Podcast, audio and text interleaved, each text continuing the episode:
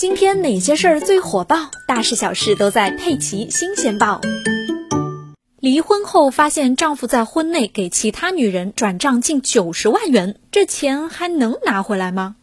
去年，杭州的周女士和丈夫因为感情不和，协议离婚了。但离婚后，丈夫十分后悔，一直试图和周女士复合。而在此期间，周女士偶然翻看丈夫的手机，竟然发现他曾在婚内背着自己，偷偷的给别的女人转账。根据记录显示，二零一八年，丈夫通过银行陆续向女子小柔转账近九十万元，还帮小柔的信用卡还款一万多元。得知这一事实，周女士将丈夫和小柔两个人一同告上了法院。丈夫自述，他的工作是销售，经常接触大量的人群。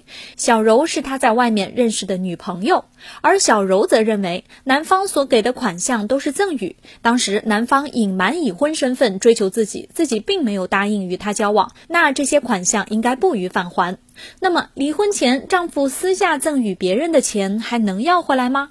上城法院审理认为，被告的丈夫在婚姻关系续存期间没有征得周女士的同意，超出日常生活需要，将共同财产赠与小柔，该赠与应认定为无效。对此，丈夫也明确的表示同意，因此法院判决小柔全额返还该笔款项。